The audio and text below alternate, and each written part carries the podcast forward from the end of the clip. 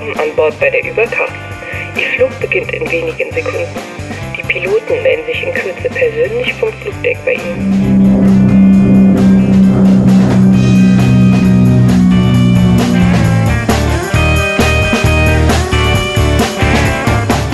Herzlich willkommen bei der Übercast, der beinahe Kollision am deutschen Firmament. Es ist endlich wieder soweit. Aus den Tiefen von Venedig ist er aufgetaucht. Eigentlich war er mehr unter Wasser als über Wasser, habe ich gehört, weil der Monsun dort natürlich voll zugeschlagen hat. Andreas, wie war's?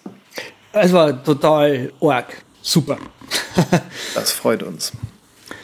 Ähm, da gibt's noch so einen, der kriegt die nächsten zehn Jahre keinen Urlaub mehr, weil er nur noch am Häuslen tapezieren muss und Steckdosen schleifen muss, wo er seine Cat-3-Kabel reinlegt, weil er geizig ist. Das ist der Sven Fechner. Hallo Sven. Schaffe, schaffe, Häusle baue und nicht nach dem Mädle schaue. Ja, äh, vielen Dank. Schwab. Das äh, ist, ist so. Ich mache keinen Urlaub mehr. Ich äh, die bisschen Zeit, die ich habe, die verbringe ich damit, mich mit irgendwelchen Nerds über Technologie äh, zu unterhalten. Ja, da wisst ihr, was ich sonst so mache. Ja, das ja. wissen wir. Ja. Ah, Mensch, der Andreas zurück ähm, aus Venedig ist natürlich auch zu der Jahreszeit, haben wir mhm. schon in der letzten Sendung viel drüber philosophiert.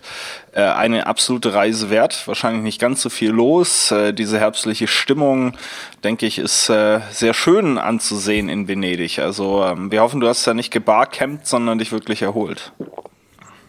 Nein, ich hatte, wir hatten tatsächlich in Venedig selber hatten wir recht wenig Internet äh, und sind eigentlich nur den ganzen Tag rumgelaufen, über irgendwelche Brücken drüber und so weiter. Ich habe das Ganze natürlich mit einer Instagram-Story ähm, begleitet und ähm, quasi die Clips auch einzeln dann äh, abgespeichert. So hat man dann im Nachhinein kriegt man einen schönen Eindruck davon, wie die Reise denn eigentlich war. Du hast recht, es war tatsächlich nicht so viel los in Venedig, aber wenn du halt auf dem ähm, äh, Markusplatz kommst, da ist natürlich schon gerammelt voll. Also so, selbst um diese Jahreszeit sollte man nicht glauben, wie viele Touristen da rumlaufen. Das war schon krass. Also äh, da gehen ja auch dann, in Venedig hast du ja nur Gassen, du musst ja nur wissen, welche Gasse du jetzt als nächste genau nehmen musst. Äh, das GPS hat da Wunder gewirkt, das war, kennt jede einzelne. Ähm, und ja, also selbst du musst echt weit gehen, bis du mal weniger, weniger Touristen um dich rum hast. Die alte Brücke war auch proppenvoll, ja. Ähm, aber ansonsten war das echt ein Erlebnis hoch drei. Und die Welt hat nur noch, also bei mir noch ein Tag bzw. zwei Tage nachher geschwankt. Und bei meiner, bei der Dame haben die, äh, hat es ein bisschen länger angehalten, irgendwie so eine vier Tage nachher, immer noch so ein bisschen so, uh, uh. Das, das kann ich irgendwie nicht glauben. Ey. Allein deswegen muss ich schon nach Venedig, um das auf den Wahrheitsgehalt hin zu überprüfen. Na, das Ding war halt bei uns auch noch, wir haben uns, ähm, Ach, das Boot, kein, genau. Genau, wir haben kein normales Hotelzimmer gehabt, sondern wir hatten so ein Hotelboot. Ähm, dementsprechend so wenig Platz auf dem Ding. Aber ähm, halt im Hafen äh, von Venedig sozusagen, einem Hafen. Und ähm, da hast du halt, da stehst du halt früh schon auf und es schwankt einfach alles. Ja, und äh, diese Wasserbusse, die, die Haltestellen, die sind ja schon im Wasser, schwanken die also auch. Die Wasserbusse selber schwanken. Und dann bist du halt kurz mal zwischendrin an Land und so und da denkst du halt die ganze Zeit so, schwankt jetzt gerade oder ist es jetzt, ist, bin ich jetzt auf einem stabilen Boden? Wie ist es jetzt gerade? Und dann kommst du halt auf den, an den Marco Polo, den Flughafen, den die haben, und denkst so, okay, das ist jetzt definitiv Festland hier aber ich bin mir gerade nicht so sicher, ob das wirklich fest hier ist. Tja, der, da bist du jetzt offiziell Leichtmatrose und Captain. ja, genau. Also Captain der Fliegerei, um das mal, nicht Captain des Bootes. Aber jetzt lass mal einen Tisch umwerfen für die Leute, die immer noch nicht äh, Markdown in Luxusform nutzen zur Tabellengestaltung. Genau. Ein äh, deutscher Entwickler hat uns äh, ausgestattet mit ähm, äh, kostenlosen äh, Gewinnspiellizenzen für die App Tableflip. Ähm, Tableflip ist eine Mac-App, also endlich mal ein Entwickler, der eine Mac-App schreibt, hurra. äh, um Markdown-Tables äh, besser zu schreiben. Und zwar ist es Christian Tietze. Äh, die App ist ganz cool. Ich habe die während der Beta-Phase begleiten dürfen. Ähm, und er hat sich bereit erklärt, hier bei uns ähm,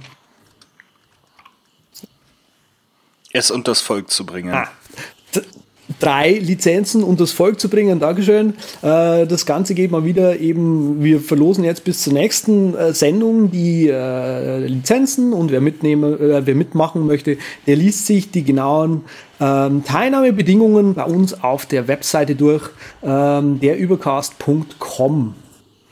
Ja, und wie findest du es so, Andreas? Die App? Die App ist gut.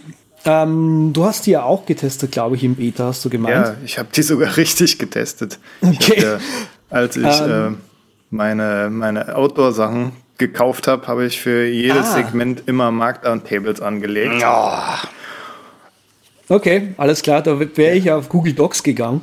Ähm, nee, äh, wäre einfacher so, gewesen.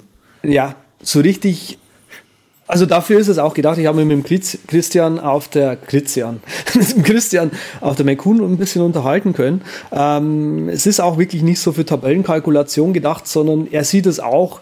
Also das zeigt ja auch das, ähm, das Icon schon so, dass es so ein so ein Jumping-Off-Point ist für Markdown-Tables, also eher so ein Konvertiert-Tool auch irgendwie so mit. Also du sollst leicht Markdown-Tables erstellen können in den Dingen, aber auch irgendwie leichter importieren können und so. Ähm, und was viele Leute natürlich wollen, ist, hey, ich will von CSV auf Markdown Table sozusagen. Das kann es gerade noch nicht, liefert er aber noch nach. Aber ähm, um irgendwie ganz schnell eine Markdown-Table zu erstellen, nicht mit dieser kotzigen äh, Syntax, die Markdown halt so mitbringt für Tabellen, ist Tableflip schon echt großartig. Das war ja auch ein Multi-Markdown-Add-on, ne? Tables. Ja, Oder kann eben. das nee, nee, nee, das, schon? Na, das war nee. nach, äh, nach Gruber-Definition nix Tables. Oh, wow. Ja. ja. Aber ja, also ich glaube, das ist auch äh, gut weggekommen bei, äh, bei der Betrachtung durch wahre Experten. Äh, Brad Terpstra definitiv ähm, was drüber geschrieben und war auch äh, recht begeistert. Und der Dr. Drang, ähm, der natürlich sozusagen der Meister der, der Tabellen Kalkulation und was weiß ich alles ist, der, äh, dem war es nicht ganz ausreichend für seine Bedürfnisse, ähm, hat aber zugestanden, dass das für Anwender, die nur hin und wieder mal ein paar Tables in Multi-Markdown haben, eine super Lösung ist. Also auf jeden Fall klasse Ding, mhm. Tableflip. Wenn ihr es haben wollt, wir haben wieder unglaubliche Bedingungen ähm, auf den, in den Show Notes drin, ähm, wie viel Räder ihr diesmal schlagen müsst und mit welchen Klamotten aus den 80er Jahren ihr einmal durch die Stadt laufen müsst und nicht auf Wine filmt, damit wir es dann nicht mehr sehen können, weil Wine wird ja eingestellt.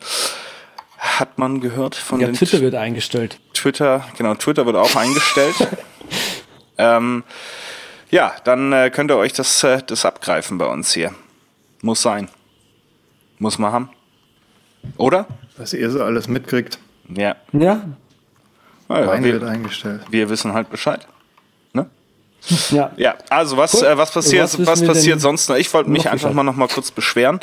Ähm, ich verkaufe gerade in Antizipierung meines Umzuges, der allerdings erst in sechs oder acht Monaten stattfinden wird, trotzdem schon mal ein bisschen Zeug, was so rumsteht, auf der lieben alten eBay-Plattform, die ja inzwischen durch, doch recht angestaubt ist, äh, doch aber trotzdem noch funktioniert. Wird also viel gekauft, verkauft. Ich äh, verkaufe ein Spinning Bike beziehungsweise ein Indoor Cycle und da kommen wir schon auf das interessante Problem. Jetzt ich als kleiner Privatverkäufer, der hier was Altes einfach mal raushauen will auf eBay, beschreibt natürlich sein Indoor-Cycle so gut wie er kann. Schreibt dazu, Ergometer könnte es sein oder eben ein Spinning-Bike könnte es sein. Und dann lasse ich meine Auktion so laufen und habe auch schon Geb äh, Gebote drauf. Und dann kommt doch echt, glaube ich, eineinhalb Tage vor Ende der Auktion, kriege ich eine E-Mail von eBay, die sagt, wir mussten ihren Artikel leider herausnehmen, weil sie ein Markenrechtsverletzungen in ihrem ähm, Angebot haben. Und ich natürlich als unbescholtener Bürger erstmal, bitte, das kann ja wohl gar nicht sein. Das Ding habe ich ganz normal gekauft, ganz legal erworben, habe eine Rechnung dazu und die Fotos, die ich gemacht habe, um ähm, es anzubieten, habe ich auch selber erstellt. Also ich habe nicht irgendwelches Bildmaterial aus dem Internet geklaut. Habe also zurückgeschrieben und gefragt, was soll denn der Käse? Stellt sich also raus, dass es irgendeine Firma XYZ Athletics gibt, die das Wort Spinning, Spinner und Spinning Bike äh, markenrechtlich haben schützen lassen. Das ist ja auch ihr gutes mhm. Recht. Nur glaube ich, macht man sich bei Verbrauchern nicht so wirklich beliebt, wenn man jemanden, äh, eine Privatperson davon abhält, sein altes Indoor-Cycle ähm, auf eBay zu verkaufen. Wenn natürlich Händler das Wort Spinning da missbrauchen und die es geschützt haben, kann ich mir vorstellen, dass man da vielleicht gegen vorgehen möchte. Aber das ist mir jetzt auch noch nicht über den äh, Weg gelaufen, dass man da also ähm, bei eBay als Privatmann wegen dem Verwenden eines markenrechtlich geschützten Wortes seine Auktion verliert. Hm. Kenn ich. Kennst du? Ich weiß nicht, was ich mal gemacht habe, aber ich habe sowas geschrieben wie verkaufe Samsung Tablet ähnlich wie Apple iPad oder sowas. Ja. So in der Richtung irgendwas habe ich mal geschrieben. Also nicht mit den zwei Sachen, das wäre ja episch. Aber da habe ich auch die Auktion gecancelt bekommen. Ja. Schöne Welt des Verkaufens. Bin auch gerade wieder drin. Übrigens, wer, wer ein Vinora-Raten, ein 15 Jahre altes, ziemlich gutes haben will. Ne? Ein was? Ein was? Ein Vinora Mountainbike. Ach. Vinora ja, ich, High Tension. Ich habe ich hab schon gesehen, du hast Neoprenanzüge, äh, einen bestimmten, auf ja. Spock eingestellt. Ich habe auch noch ein, zwei ein andere, genau. Wer, wer ziemlich groß und ziemlich schwer ist, über 1,80 und mit Bauch und ein XXXL Tauchanzug mit Eisweste braucht, kaum benutzt, vielleicht fünfmal oder so. Wofür hattest Kann du den gekauft? Für Stand-Up-Paddeln oder? Nein. Den hat er doch, nee. den hat er doch zufällig zugeschickt bekommen, oder? Das war doch die Geschichte. Äh, kann sein, ja. Auf jeden Fall den anderen Neoprenanzug, den habe ich so. von meinem Papa, der dann ganz äh, nach dem Grundkurs quasi so ungefähr aufgehört hat nach einem Tauchgang. Ah, okay. Hey, nice. hey, hey, da gibt's äh, und dieses äh, ja, beim, Spock, das funktioniert auch ähm, einigermaßen, oder? Ist das ähm, populär? Ja, das geht. Also es ist, ich finde, äh, es hat jetzt ein Klientel und du kannst, mhm. es ist wie eBay Kleinanzeigen, ja? ja. Also eBay sagt ja auch selber, du sollst keine Auktionen mehr erstellen als Privatanbieter eigentlich, sondern ähm, für, für Privatanbieter ist halt dieses eBay Kleinanzeigen da. Ja, da hast du auch nicht diese Rechtskacke äh, dran, dran, dass du halt irgendwie äh, Rückgaberechte äh, irgendwie gesondert angeben müsstest. Aber so du musst halt deinen, also, deinen Preis reinhauen, oder? Ich meine, da kannst du nicht sagen, hier ab ein, ab ein Euro und dann guck mal, was euch ein iPhone 6S Plus wert ist. Naja, aber dafür musst du, musst du auch keine Gebühren zahlen. Mhm. Also bei eBay Kleinanzeigen zahlst du keine Gebühren. Die Leute, äh, das läuft halt alles wie, wie bei einer Kleinanzeige eher ab. Ähm, ja, na gut. Stimmt. Ich habe ja mein iPad verkauft, äh, um das auch gerade mal in diesem Segment anzumelden hier von wow. wegen eBay und so. Bin jetzt iPad los. Und wie fühlst Hurra. du dich? Hm. Mein, mein iPad, mein altes ist, äh, ich kann es gerade nicht mehr benutzen, äh, weil der WLAN-Chip irgendwie kaputt gegangen ist. Und ohne WLAN ist irgendwie so ein, so ein mobiles Gerät fast nutzlos. Also man soll es nicht glauben. Definitiv. Gibt es keinen Lightning, äh, Lightning, Lightning, auf, äh, Lightning auf, auf Ethernet. Und dann haust du da. Ja, genau. Also, Geht viele es? Ach nee, Wege. das ist ein iPad 3, das hat noch den alten, aber gibt es da so einen Adapter? Ja, das bestimmt gibt es da was auf USB und dann haust du da so einen USB-Stick auf WLAN ran und dann bist du. Ja, genau, USB-Stick auf Total WLAN. geil. Genau. Kann, kann ich die Treiber dann auch gleich installieren übers Terminal? Nee, aber so? bei Apple geht das ja alles Stimmt. out of the box, das wissen wir. Das musst du nur einfach. hinten mit einem, äh, mit einem Gaffer-Tape dann ans iPad hinten klebst du den Stick drauf und legst das Kabel so nach hinten. genau, genau. Ich kaufe so. iPad mit WLAN-Stick. genau. Das Ohne Ding geht Kratzer. weg wie warme Semmeln. Mensch, und ich habe erst in einen Satz neue iPads äh, investiert und ihr, euers ist kaputt oder ihr be benutzt das schon gar nicht mehr. Das ist ja wirklich traurig, wirklich traurig, wirklich traurig. Ja, ähm, dann äh, sind wir ja schon hier bei WLAN und, und äh, Hardware-Statistiken. Da gibt's auch wieder was Neues, ne? Ja, und zwar das Neue daran ist, dass die App erst da war, dann war sie eine ganze Zeit lang weg und jetzt ist sie wieder da. iStat fürs iPhone. Also dementsprechend begeistert bin ich so halbwegs, weil es kann ja sein, dass die nach einem Jahr wieder weg ist. Ja. So, das ist meine Meinung. Aber es ist richtig cool, weil ich muss das Ding unbedingt mal auf dem NAS zum Laufen kriegen. Dafür würde es mich noch interessieren. Was? Ich denke, es ist für ein iPhone. Ja, iStat, ja, iStat Server kannst du auf dem NAS auch an den Start kriegen und Ah. dann kannst du dir auf dem iPhone angucken, was da gerade Sache ist. Das wäre so ab und zu mal ganz nützlich, weil ich lasse neuerdings das Hyper-Backup, das stresst so, also das saugt sowas von Power weg. Da kann ich noch nicht mal einen Film richtig gemütlich gucken am Abend, wenn das am Rödeln ist. Was ist denn Start jetzt schon wieder. Hyper-Backup? Ey, das ist deine Backup-Lösung von Synology, wo du mit in Amazon Cloud Backups so, machen kannst, ja. ohne Arc. Ja, ja, ja, ja. Hyper, Hyper Backup. Das war mir jetzt wieder nicht der Begriff, war nicht da. Bei mir war da Cloud Backup gespeichert. Hyper, hyper. Hyper, Hyper. Ja, iStats Wieso, für, wieso, für das wieso iPhone. kommt eigentlich bei Hyper Hyper in Deutschland immer der Hyper Hyper? Ich verstehe das gar nicht. How much is the fish? Das ist Das, genau, wir sollten über diese Phase in Deutschland hinweg sein, finde ich. Nee, nee, nee, nee. halt- Alle, die in deren Zeitraum aufgewachsen sind und die, die Kontroversität dieses musikalischen Beitrags miterlebt haben. Vor allem, wenn man eben Mhm. in der Tech Techno-Szene, also der elektronischen Musikszene unterwegs war und dann eben so Oder der Dorfkimmer-Szene. der, und dann so kommerziell von rechts außen kommt da einer reingegrätscht und grüßt alle DJs der Welt, die er wahrscheinlich selber noch nie gesehen hat, in einem Sound, der in einem Lied, das Hyper Hyper nennt, äh, heißt. Das war der, das Ende, der Anfang vom Ende. Aber sei es drum, das hier ist kein Musikpodcast. Wenn ihr einen Musikpodcast hören wollt, dann hört ihr unseren anderen Beitrag, äh, den ihr noch auf iTunes suchen müsst. Ihr uns findet, unser berühmter Musikpodcast. Ähm, den könnt ihr euch dann anhören. Mit Tim, Cook zusammen. Die Überflieger des deutschen Schlagers. Genau, Ein ja. kleiner Tipp, also einfach suchen. Ja, richtig. Das, das sind die Keywords. Ich wollte noch mal was sagen zum Ja, Thema. Speichert es Dropbox? Speichert es dann in Dropbox?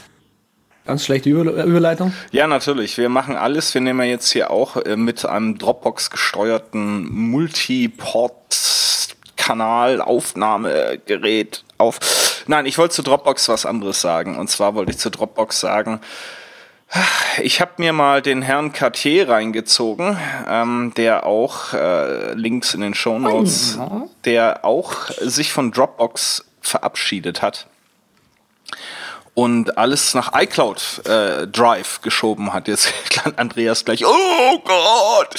Ähm, aber ich, äh, da ich auf Dropbox nicht mehr so viel drauf habe und mir doch jetzt auch, ich bin ja da, ich lasse mich da ja unendlich beeinflussen, das ganze Thema Performance, die Acc- Access Accessibility Hacks, die sie da ähm, in letzter Zeit aufgedeckt haben.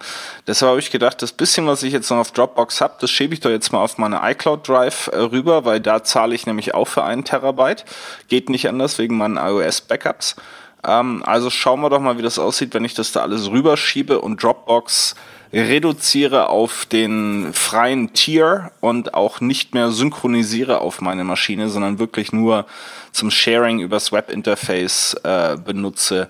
Ähm, und das ist jetzt ein Prozess, den ich angestoßen habe, den ich noch nicht abgeschlossen habe, aber ich werde gerne zurückberichten, wie, wie die Erfahrungen sind. Also ich versuche jetzt Dropbox in dem Sinne mal von meinem Mac runterzubekommen ähm, und es im Grunde nur noch für wirklich dediziertes Sharing irgendwo zu nutzen, wenn es denn notwendig ist. Ist natürlich auch nett, wenn man das nur, wenn man so Gedankengänge hat und sich Sorgen um die eigene Sicherheit des Macs wegen Dropbox macht. Dann kann man natürlich die Sache anleiern, die wir schon mal hier genannt haben, Expand Drive nutzen und nur das Cloud Drive von Dropbox mounten, zum Beispiel, ohne die App drauf genau. zu haben. Ja, das ist auch eine sehr, ein sehr, sehr guter Hinweis. Ja, also auf jeden Fall, da bin ich so gerade ein bisschen unterwegs. Ich weiß, Andreas, du hast ja bei Dropbox deren halben, deren halbes Data Center umsonst gekriegt. Das heißt, für dich ist das ja. wahrscheinlich keine wirkliche Option. Ähm, aber ich habe gedacht, ja, ich hätte es auch nie gedacht, nee. dass ich jemals da, ich war ein riesen Dropbox-Fan, aber so nach äh, letzten Berichten und auch persönlicher Wahrnehmung, was Performance anbelangt auf dem Rechner, habe ich gedacht, Mensch, gucke, guck es dir mal an. Nee, also die Geschichte, also was, ich, was mir gerade nicht gefällt, ist diese Entwicklung, die sich gerade da abzeichnet. Die haben ja irgendwie, irgendein Update haben sie installiert mit dem sie jetzt in, in den Dropbox im Finder-Fenster ja unten so eine riesige Bar drüber legen. Echt? Ähm, wow. Ja, ja, das ist, sieht krass aus. Also es, es verdeckt fast das ganze Fenster. Warte mal. Ich glaube, inzwischen haben sie es schon wieder weggemacht, aber das war irgendwie. Ach, das war eine Beta, was nur ein paar Leute bekommen haben. Das haben gar nicht, ich erinnere mich, habe ich irgendwo Echt? gelesen, hat nicht jeder bekommen, sondern nur, weiß ich nicht, 10% mhm. der Nutzer oder sowas wollten sie das mal mit testen. Herzlichen Glückwunsch, dass okay. du eingeladen wurdest. Ich war unter diesen 10% und ich habe gleich zurückgeschrieben, Leute, macht dieses Ding weg. Du traust dich immer noch, die Dropbox-Beta zu nutzen? Ich, ich weiß nicht, ich hatte die auf einmal drauf. Ah. Oh, ich also habe die irgendwann mal abgecancelt, weil mir das schon so oft aber das Ding, äh, das, das, hat, das Ding blutig. datet doch gar nicht selbst ab. Das ist doch was, was man ja auch schon seit fünf Jahren äh, aufregt, dass der Dropbox-Client, dass du da selber mal alle sechs Monate gucken musst, ob du. Nee, nee. nee? Also bei mir datet nee, er nicht nee, automatisch nee, ab. Der, der macht ja, ja, das macht er im Hintergrund. Der fragt, die fragen dich gar nicht, ob du ein neues, ein neues Update haben machst, möchtest. Die machen das einfach. Ah, siehst du, noch ein so guter Grund. Noch ein ja. guter Grund. Also liebe, li so liebe Facebook. Hörer, falls ihr euch auch gerade irgendwie Alternativen überlegt, ist ja hier viel diskutiert. Das ist ja, also das Thema Cloud-Speicher ist des, des Übercasts Fotomanagement sozusagen, äh, kommt immer wieder hoch. Ähm, also wenn ihr auch von Dropbox wegmigriert. Wir wollen gern hören, welche Optionen ihr euch ausgesucht habt und wie es funktioniert, was ihr vermisst, was äh, vielleicht sogar besser ist. Ja, meldet euch einfach. Kontakt wie immer in den Show Notes. Die würde man denn finden, wenn man sie suchen würde, lieber Patrick? Ja, www der Übercast slash Podcast 68. Also slash 68. Super, lass uns doch mal über Helden unserer Jugend sprechen. Ja, ich wollte zwar gerade noch, obwohl dann tun wir einfach das nächste Mal so ein paar Alternativen noch nennen, neben Resilio und so. Das ist ja auch yeah, überhaupt ja. so komisch, dass die haben zweimal ihren BitTorrent Sync umgenannt, ne? Erst von BitTorrent Sync auf Sync und dann Resilio halt jetzt. Mhm. Andere Echt? Geschichte. Ist egal, ja. Genau. Bud Spencer und Terence Hill kommt als Double Dragon daher, als kleines Spiel und zwar auf Kickstarter. Mhm. Ist ganz cool. Ja, Burner. Haupt, Hauptproblem vom Kickstarter ist halt genügend Geld zu kriegen, wie das so ist. Und das Geld wollen sie dann zu einem Großteil in die lizenzierte Musik stecken.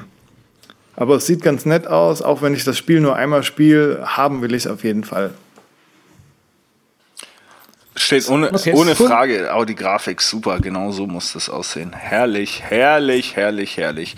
Ja, pixelmäßig, retromäßig, alles berücksichtigt. Dune Buggy ist dabei und Bohnenwettkampf und Bohnen-Ess-Wettkampf, alles Mögliche. Super. Was ab 30, nee, ab 20, ab 15, ab 5, ab 5? 15 Dollar, glaube ich. 5, 5 Euro seid ihr dabei. Ähm, und wann, Aber ohne Spiel. Ohne Spiel. Und ab wann gibt es das Spiel? Ab äh, 15. 15, glaube ich, oder ja. 20. Das kann man doch ja, mal für, für Bud Spencer 15. und Terence Hill nochmal reinsetzen. Oh, die GIFs sind auch geil. Ah, herrlich. Die Animationen, Kampfszenen. Herrlich, Mensch, das müssen, das müssen große Fans sein. Das müssen große Fans sein. Ja, der Andreas hat äh, aus unserer Rechercheabteilung uns mal wieder etwas äh, zukommen lassen, und zwar bei T3N DÖ.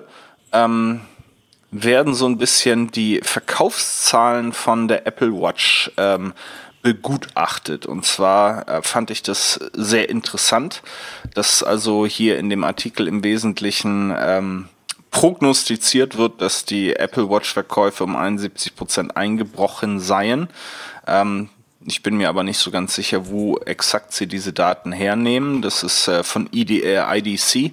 Ähm, auf Basis von IDC. Das Interessante ist aber, wie IDC den Markt betrachtet. Ähm, und zwar werden dort Smartwatches als eigene Kategorie wahrgenommen, wo ich schon mal ein Fragezeichen habe, ob das so ist. Also da wird gesagt, es gibt die Samsung Smartwatch, weiß nicht mehr, wie das Ding heißt, G3 oder keine Ahnung.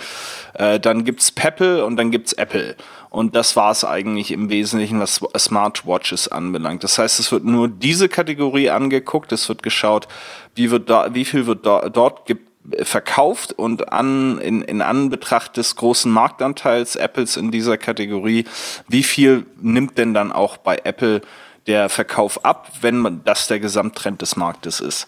Das ist soweit alles sauber, wobei ich mir dann eben die Frage stelle, wie schaut denn eigentlich der Konsument auf dieses Segment? Schaut man wirklich und sagt, es gibt diese Smartwatches, das sind diese drei im Wesentlichen. Dann gibt's die Fitness-Tracker, also das ganze Thema Fitbit, was ja inzwischen auch wesentlich über reines ähm, Schrittezählen und, und, und Kalorienzählen hinausgeht.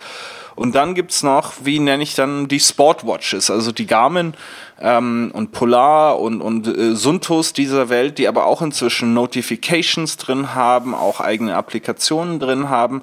Also ich halte das für schwierig, den Markt so zu unterteilen, weil der in sich ja immer enger zusammenrückt. Deshalb würde es mich interessieren, wie sieht denn dieser Gesamtmarkt aus? Und ich glaube, dieser Gesamtmarkt ist eher steigend als sinkend. Ich weiß nicht, was eure subjektive Wahrnehmung ist, aber ich glaube, das ist ein, ein, gefährlicher Vergleich, einfach zu sagen, ja, wir schauen nur nach Smartwatches, ohne jetzt Fitness-Tracker oder eben Sportwatches auch mit reinzunehmen. Stimmt. Ja. Gut aus Journalismus. Stimmt dir zu 100% zu, Sven. Das ist schön. Ausnahmsweise mal. Ja, das kommt selten, selten genug vor.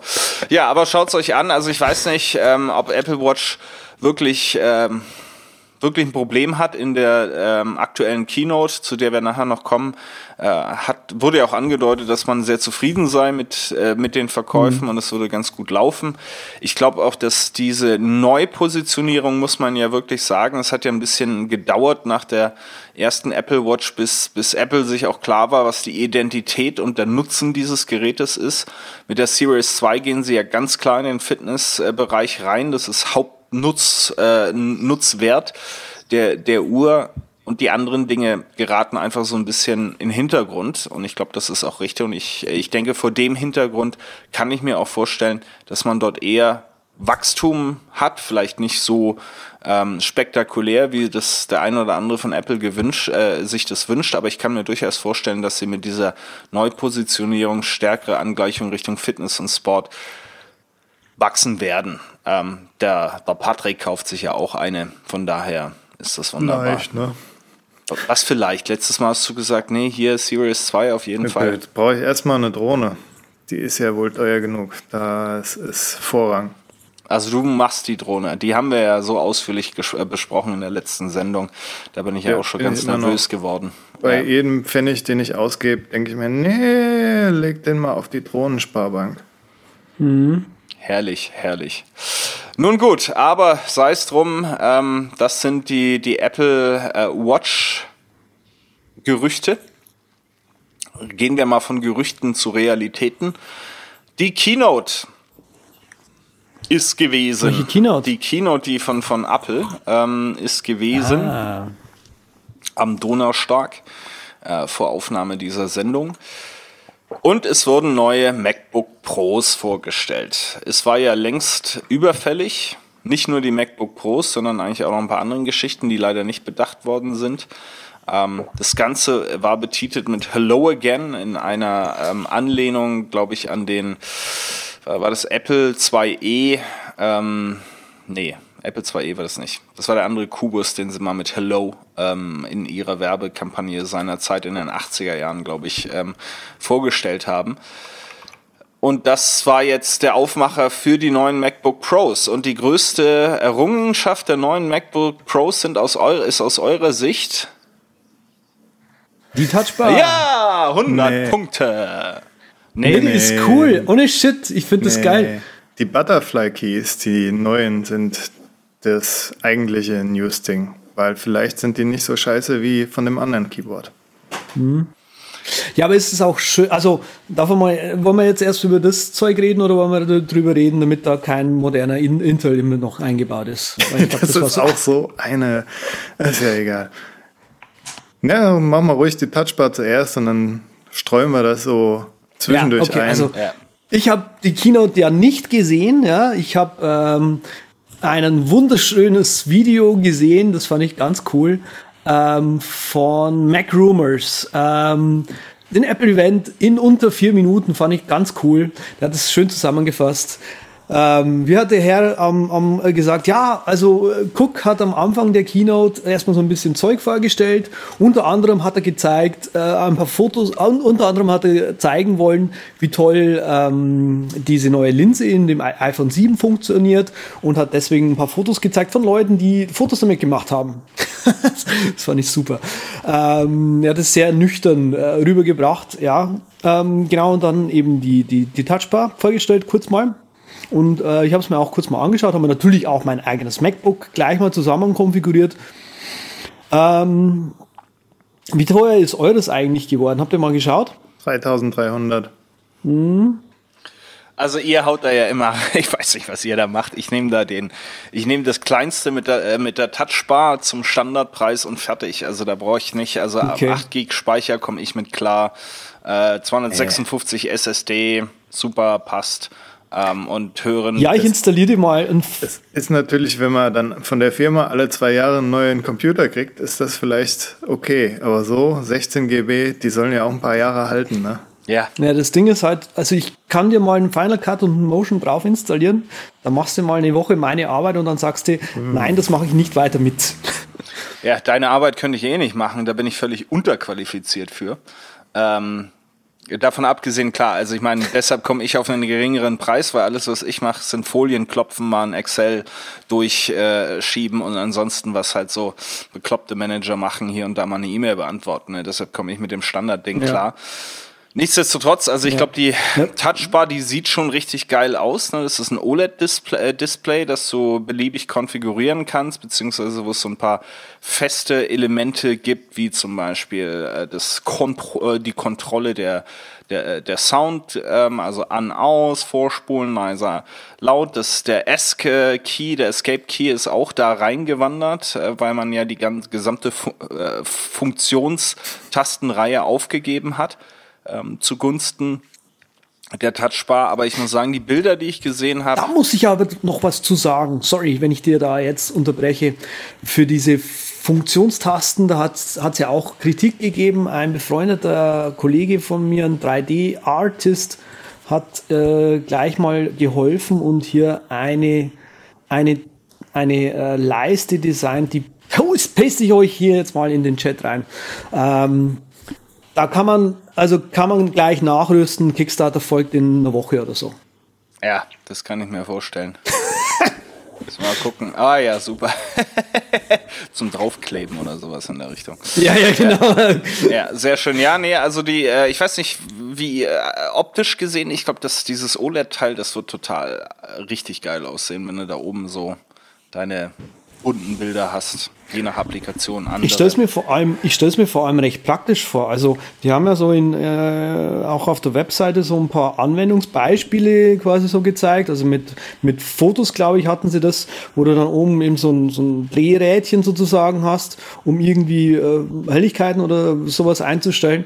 Und wenn ich mir so vorstelle, wenn ich da in Final Cut zum Beispiel was machen würde oder in Motion oder so, das könnte schon gut sein. Das stelle ich mir ganz cool vor, wenn du da so zwei, drei, vier Kontrollen drauf hast und so weiter, wenn es gut integriert ist. Das neue Final Cut scheint da ja eh auch gleich eine Unterstützung dafür zu haben. Ja, also, also Touchbar finde ich cool.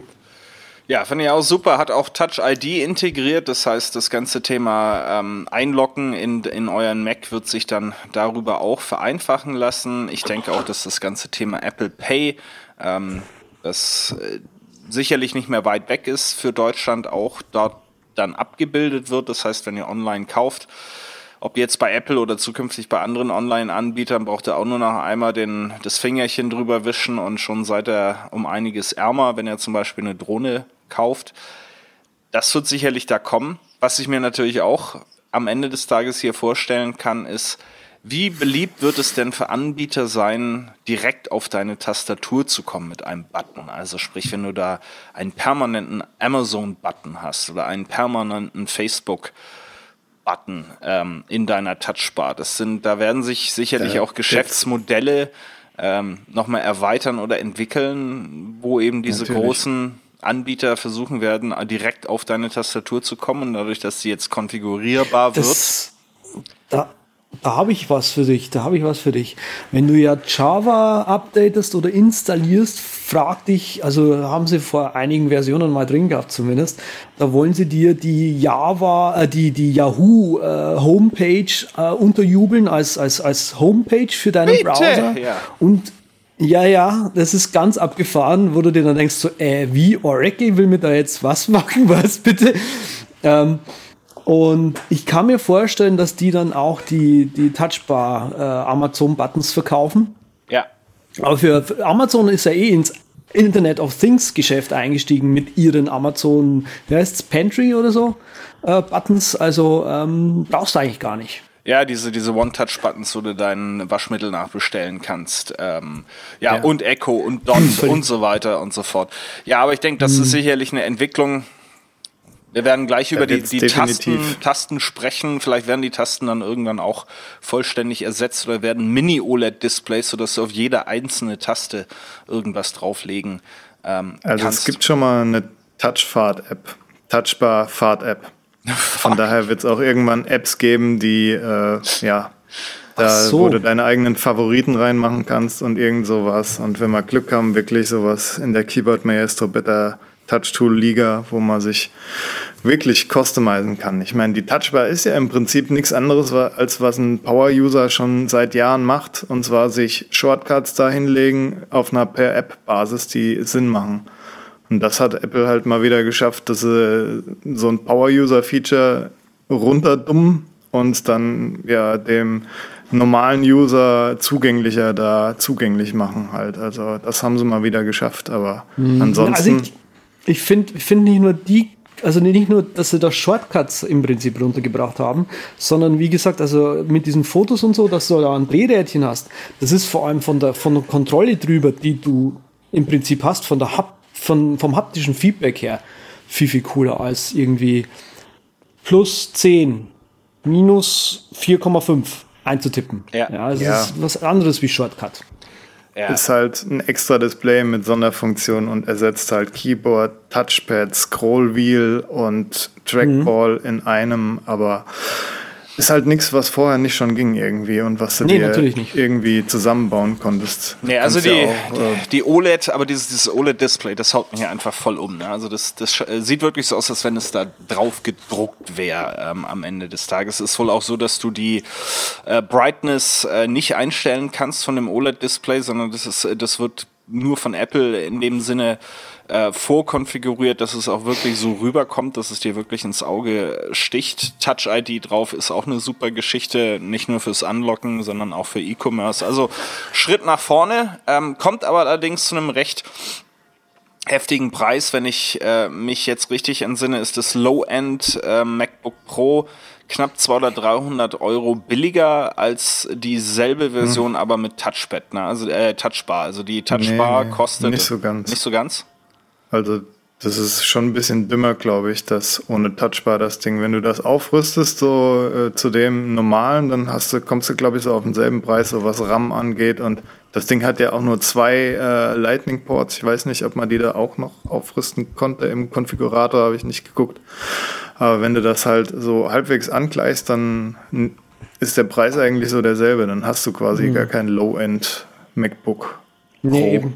Okay. Vor allem, vor allem das Schöne ist halt jetzt auch, dadurch, dass sie diese, diese ganzen Ports wieder weg haben, ähm, musst du halt rechnen, okay, du kaufst dir dieses Ding, jetzt in meinem Fall halt für 4200 Euro. Und dann nochmal 1000 Euro ähm, für Dongles. und dann nochmal irgendwie 200, 300 Euro für irgendwelche Adapter von und zu, weil, also für mich als Videomensch, ich muss echt sagen, dieser SD-Kartenslot ist super, super praktisch. Wenn du da auf einer Produktion bist, wo du live was machen sollst, du schiebst das Ding rein, zack, zack, zack, kannst das Zeug überspielen, es geht ratzfatz. Und jetzt da extra ein Kabel mit rumschleppen müssen, zu, äh, das ist halt so, ach Leute, echt jetzt? Ja. soll das? Das war so schön. Gut, aber das sind natürlich ab, äh, bei Ablösung von Stand Standards haben wir die Probleme immer gehabt und werden sie immer haben. Ich denke, diese äh, Apple nennt sich Thunderbolt 3 Anschlüsse. Tatsächlich sind es ja USB, äh, USB-C Anschlüsse, die eben auch Thunderbolt 3 unterstützen. Ähm, ist sicherlich ein, ein großer Schritt nach vor, vorne und in in drei, ja. vier Jahren wird da kein Hahn mehr nachkrähen. Ähm, ist, Nein, natürlich ist nicht. jetzt natürlich erstmal eine, eine, eine blöde und auch kostenintensive Umstellung, äh, weil du halt wieder da ein ganze, ganzes Bouquet an Don äh, Dongles mit dir rumschleppst. Genau, hm. genau, so sehe ich das auch. Also es ist auf jeden Fall eine, eine die, die, die Dongle-Geschichte und Adapter-Geschichte, ich meine, wie, wie, wie lang seid ihr die letzten 20 Jahre durch dieses Computer- und, und, und Technikgeschäft gegangen, ohne Adapter von und zu auf irgendwas? Genau. Ähm, ja, also das, das kann eigentlich fast kein ähm, Argument sein und ich weiß, dass wenn ich mir ein iPhone kaufe, dass ich auf jeden Fall nochmal 100 Euro oben drauflegen muss für irgendwie eine Handyhülle und irgendwelche Adapter und sonstigen Blödsinn. Und für mein MacBook ist es halt Davon lebt eine ganze also Industrie. Natürlich auch erzogen worden, so ein bisschen so. Ich meine, die, die Pro-User, die sind natürlich froh. Die, die trauen ja heute noch der PCI-Schnittstelle an ihrem Power Mac ja. nach, den es nicht mehr so gibt, wie er ist. Ist halt auch so dieser Apple-Umschwung von Target-User ist die Kreativszene oder die Pro-User und jetzt sind es halt eher ne, die, die Mainstream-Computer. Ja, äh, ja. also ich denke, ich, ich, äh, wir haben natürlich auch jetzt nochmal hier 17 Prozent äh, dünner ist es geworden äh, und nochmal ein Stückchen leichter, was natürlich immer schön ist. Ich denke, da wird jetzt dann auch so ein bisschen die Grenze erreicht sein. Ähm, bei der Power und bei den Anzahl Anschlüssen werden sie wahrscheinlich schwer drunter kommen. Aber äh, ja, also ich denke, ich werde mich auf die USB-C-Zeiten ähm, einstellen und das wird sicherlich auch nach und nach jetzt Einzug halten. Wobei, klar, ich vermisse immer noch den Adapter auf meinen äh, Centronics ähm, 24 Farb, äh, Farbnadeldrucker, den würde ich dann schon nochmal gern angeschlossen haben. Aber Spaß beiseite, wie schlimm ist es, dass der Standardanschluss für einen ähm, Projektor oder ein Beamer, wie man auf Deutsch sagt, heute noch äh, VGA ist, kann ja wohl auch nicht wahr sein, oder? Die, also ja, vor allem, vor allem, wenn du halt fragst, was haben die denn so für Auflösung und so, ähm, würde ich ja gerne schon mit 16 zu 9 arbeiten, aber die meisten Beamer sind dann halt immer noch 4 zu 3. Ja. Unglaublich. Ähm, ja, das ist halt irgendwie. Äh, Setzt sich so, so. nicht durch. Ja. Sie, es dauert lang. Also jetzt haben wir schon abgehandelt die Touchbar. Wir haben abgehandelt, dass das Ganze eben dünner geworden ist und jetzt nur noch USB-C bei dem äh, bei der günstigen Variante, die immerhin auch 1700 Euro kostet, äh, habt ihr zwei, äh, nee drei, nee zwei, Quatsch, zwei Thunderbolt 3 Anschlüsse oder zwei USB-C Anschlüsse, was dasselbe ist und äh, dann bei den etwas bei der Pro Pro Version sozusagen äh, sind es dann vier USB-C bzw. Thunderbolt 3 Anschlüsse und vier Stück ist ja schon mal auch ne, eine ordentliche Anzahl. Muss man nicht so viel Daisy Chain, mhm. äh, wobei dir dann natürlich auch auf jeder Ecke da irgendwie die Kabel rauskommen. Gut, ist heute auch nicht anders. Ähm, ja, jetzt aber zum Keyboard. Was sind das? Wir müssen wir natürlich unserem Keyboard-Experten überlassen. Selbstverständlich. Ja. Tja, ich habe ja schon bei der Touchbar gedacht, wie, wie schlimm ist das, die zu bedienen, weil Escape brauche ich eigentlich ziemlich häufig. Würde ich mir natürlich ganz klar umlegen. Habe ich ja jetzt schon umgelegt. Bei mir ist Escape nicht mehr links oben, wieso auch. Und ja, bei der Touchbar hm, kannst du ja dann nicht mehr so einfach, vielleicht rutscht du mal daneben oder in der App ist halt dann kein Escape mehr da. Keine Ahnung, wie das gelöst wird.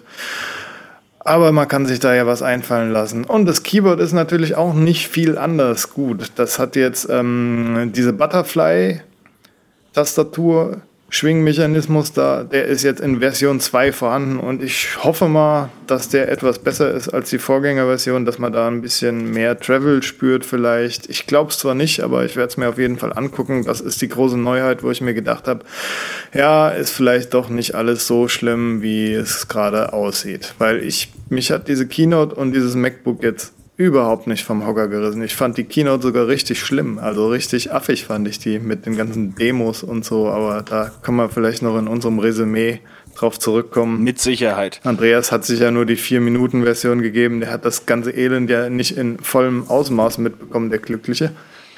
Mit, da gab es einen DJ. Mit Sicherheit. Echt jetzt? Ja, ja. Touchbar-DJ. Ah. Ach ja, stimmt. Die von Algorithm waren da, ne? Das habe ich gesehen. Ja, aber super affiger Anwendungszweck. Naja, egal. Okay. Ja, also ich habe gelesen vom lieben Jason Snell, sixcolors.com, seine, ähm, sein Resümee aus dem Hands-on-Bereich der Keynote. Ähm, er hat den Unterschied zu der Tastatur des MacBooks nicht wirklich gesehen, auch wenn das jetzt die Version 2.0 ist. Wobei mhm. er gesa gesagt hat, er hat nun keinen MacBook daneben gehabt, um das mal zu testen, wie wirklich da der Feinunterschied sein könnte. Aber so aus erster Näherung hat er da nichts bemerkt, was ihn signifikant irgendwie in eine Veränderung. Ähm, Schade. Ja, aber gut, muss man sehen, kommt natürlich auch immer auf Gewohnheiten und Vorlieben drauf an. Ähm, ich persönlich komme relativ gut klar äh, mit diesen neuen Tastaturen. Das Travel ist mir nicht ganz so wichtig, ähm, aber ich kann mhm. auch nachvollziehen, dass andere sagen, hey, ich will das schon echt spüren, wenn ich da die Taste runtergedrückt habe. Ähm, wird nur offensichtlich nicht so viele Alternativen in der Zukunft geben. Es sei denn, man hat natürlich ein externes Keyboard zu Hause bei sich am oder am Arbeitsplatz am Schreibtisch. Aber für die Reise wird man sich darauf einstellen müssen, lieber Patrick. Ja, da wird das ohne hingucken, tippen wahrscheinlich mit mehr Fehlern daherkommen, definitiv. Aber man schreibt ja auch weniger inzwischen, man macht ja mehr Bilder und Videos, wie der Andreas auch. Genau. Visual, Visual Communication. Yeah. Die CPU wollten wir noch ankreiden, dass die CPU langsamer ist. Vom MacBook, oder was? Ja. Mhm. Das haben wir ja schon mal angesprochen. Also, ja. es ist ein i5 verbaut, ne? Ist ein, äh, ja, in i5, richtig. Ja, also äh, kritisieren divers viele Leute, dass es mal eine Zeit gab, in der Apple immer die neuesten CPUs eingebaut hat und jetzt krebsen sie immer noch mit dem i5 rum. Der i7 ist aktuell. Ähm, fragt man sich natürlich auch, hm, was ist da in Cupertino los? Äh, kriegen die die Prozessoren nicht mehr rein? Nehmen die die alten Prozessoren her, weil die vielleicht weniger Strom fressen? Äh, was ist da los? Schlafen die? Ja, also es gab dazu überraschenderweise einen recht guten Artikel auf Spiegel Online. Ähm, da es tatsächlich auch so ist, dass Microsoft in ihrem neuen Surface Book ähm, auch nicht die neueste Intel-Generation verbaut.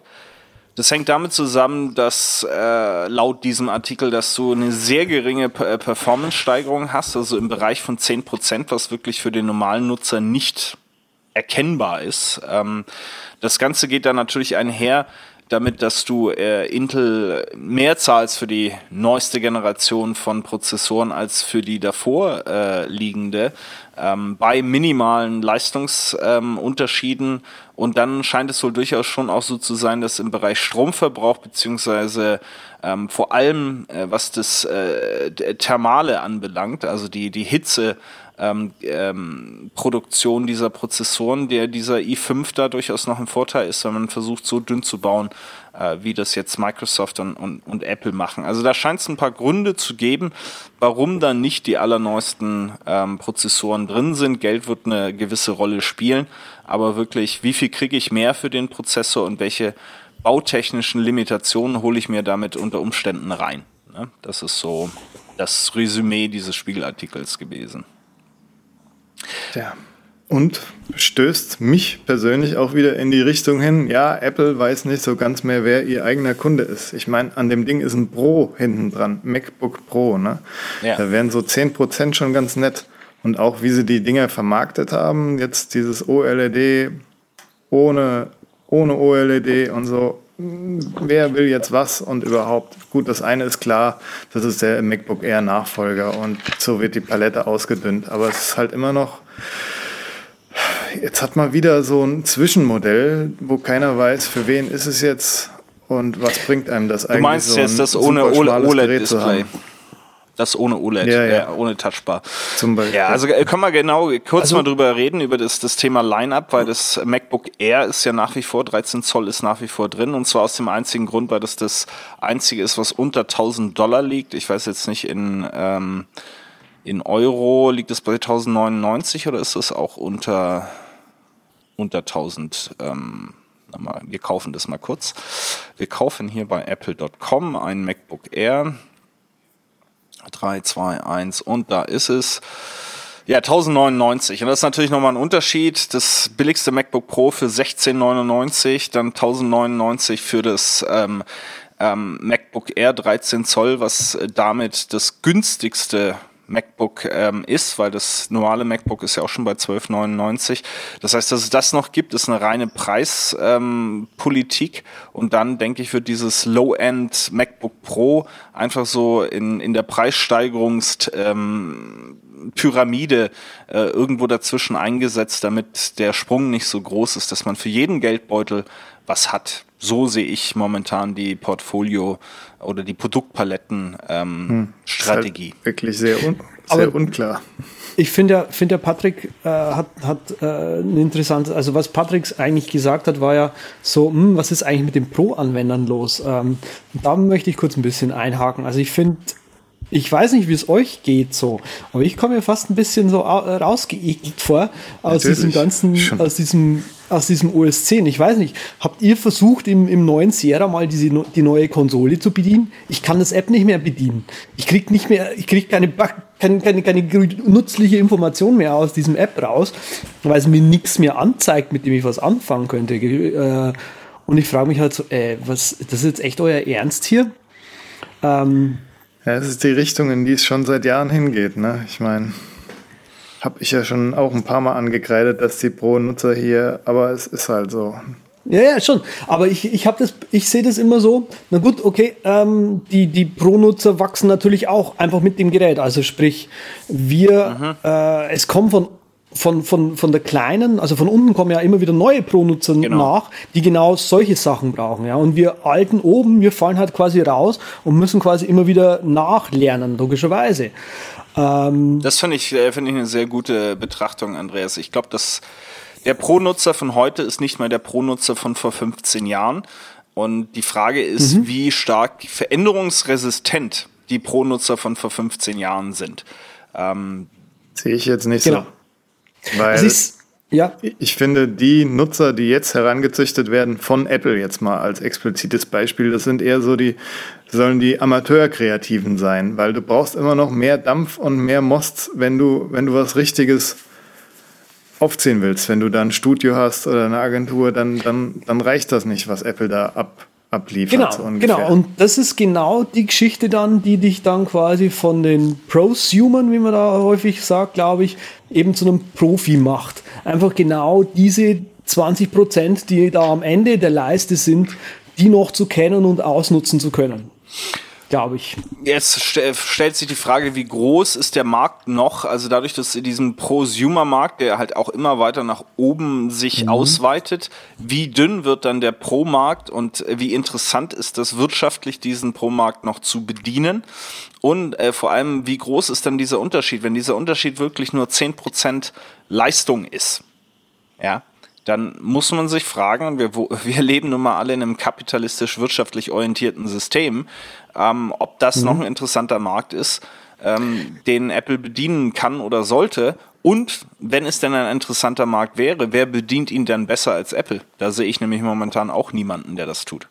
Also ja, naja. ich sehe das, ich sehe das nicht so, dass der Markt größer oder kleiner wird.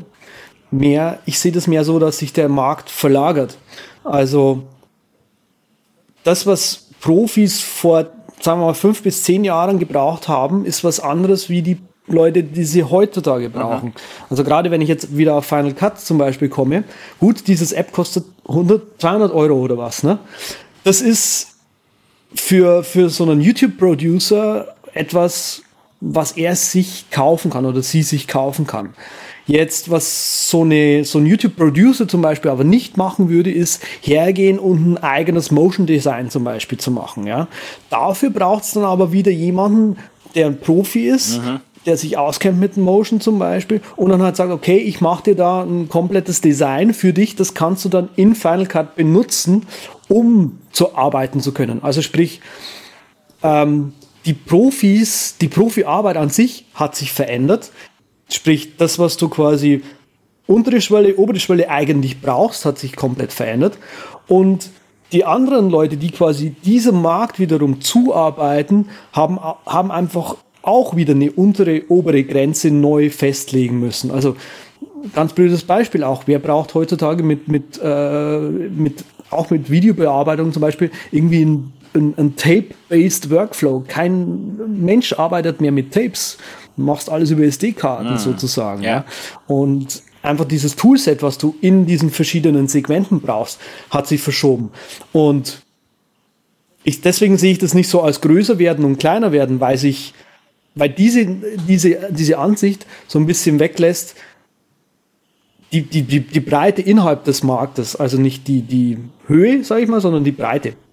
Ja, aber es ist halt immer ja. die Frage, was, was muss mehr reingesteckt werden, ob das jetzt Entwicklungsleistung im, im Softwarebereich ist, um eben mhm. Pro-Funktionen bereitzustellen oder im Hardwarebereich, dass du sagst, gut, da muss jetzt wirklich die allerneueste Generation äh, Chips drin sein. Ist der Aufwand, ja, der dahinter halt steckt, ist der Aufwand, der dahinter steckt, es wert, den äh, mit dem Markt, den du da adressieren kannst? Das ist die Frage, die sich Apple da stellt. Mhm. Ich ja, wollte halt auch gar nicht so auf diese Leistungsschiene äh, abgehen, die Sven vorher da äh, angezeigt hat, dass die Leistung allein da ausschlaggebend ist, um die Produkte jetzt so um, ähm, anzubieten, sondern halt, dass es auch so ist, dass wir halt softwaretechnisch bevormundet werden. Der Andreas hat da durchaus recht, dass sich da alles verlagert hat, aber die Wahrheit ist halt auch irgendwo so in der Mitte, dass ich bei Apple durchaus Angst habe, dass diese Bevormundung immer mehr zunimmt und dass halt dann die Pro-Nutzer sich zum Beispiel nicht mehr ihre Touchbar in fünf Jahren konfigurieren können, wie sie es die ganzen fünf Jahre gemacht haben in der Zukunft. so Apple geht nicht. halt diese Richtung, ja. dass die Funktion wird immer einfacher gemacht, immer einfacher. Das ist natürlich auch irgendwie für Apple zurück zu den Basics in einem gewissen Grade. Also es ist, es ist alles eine sehr schwankel, wankelmütige Sache. Aber die inter interessant ist, da das, was... Warte mal, warte mal. Ja, leg los. Weil du da gerade Befürchtung sagst, ach, das geht, äh, weil du da gerade Befürchtung sagst, da gab es auch die, mh, hm, vor ein paar Jahren ja die Befürchtung, als Apple ähm, diesen diesen Rot. Gatekeeper eingeführt hat, mhm. wo du drei Haken ja in deinen System Preferences hast, so App Store, App Store und identifizierte Entwickler oder überall, dass sie den überall Schalter einfach wegmachen. Und im neuen Sierra ist der ja weg, wenn du, glaube ich, von neu startest. Und ja, du hast ja auch diesen Root-Modus drin, ne? Rootless, ja, ja, den du anschalten genau. müsstest. Ja. Und da musst du halt auch wieder, also jetzt im neuen Sierra musst du halt das, die, die Kommandozeile bedienen können, um quasi diesen Anywhere-Schalter wieder umzuschalten. Also sprich, da ist eine Befürchtung gewesen und die ist tatsächlich Realität geworden. Und ähm, die Leute haben natürlich Angst, damit sie halt keinen Platz mehr haben in diesem Ding. Es ja, ist diese, diese Uneins-Geschichte, äh, die transferiert sich für mich auch irgendwie durch alle Ebenen halt. So am neuen MacBook, wenn man nochmal zurückrudern kurz. Das hat ja jetzt ja. auch keinen Lightning-Port mehr drin. Du könntest also theoretisch, warum hat es einen Line-In-Port anstatt einen Lightning-Port jetzt oder noch einen Adapter, damit du diese diesen Lightning-Kopfhörer-Adapter nutzen kannst, weil der Profi, der wird da irgendwas per USB-C mit Interface anschließen oder so. Das ist auch mhm. wieder so eine kleine Diskrepanz, eine wirklich kleine. Gut, der Computer hat einen Line-Import, das ist jetzt eher positiv noch als tragisch, aber es ist auch sowas, wo ich mir denke, ja, es ist jetzt, dauert wieder drei Jahre, bis es vielleicht äh, so ist wie beim iPhone so ungefähr. Feature Parity. Also kann ich, kann ich alles nachvollziehen. Es mhm. ist natürlich immer eine Gefahr, dass eine Marktmacht ausgenutzt wird. Ähm, ich möchte trotzdem unterstellen, dass es Apple ähm, zur Sicherheit der Nutzer macht. Äh, das ganze Thema, welche Software ja. kann da drauf kommen. Ich glaube nicht, dass das äh, primär davon getrieben ist, dass sie das wirklich als Marktmacht äh, zum, äh, zum eigenen Nein, Profit machen wollen, äh, sondern es wirklich die Sicherheit im Vordergrund steht. Andreas lacht sich einen ab.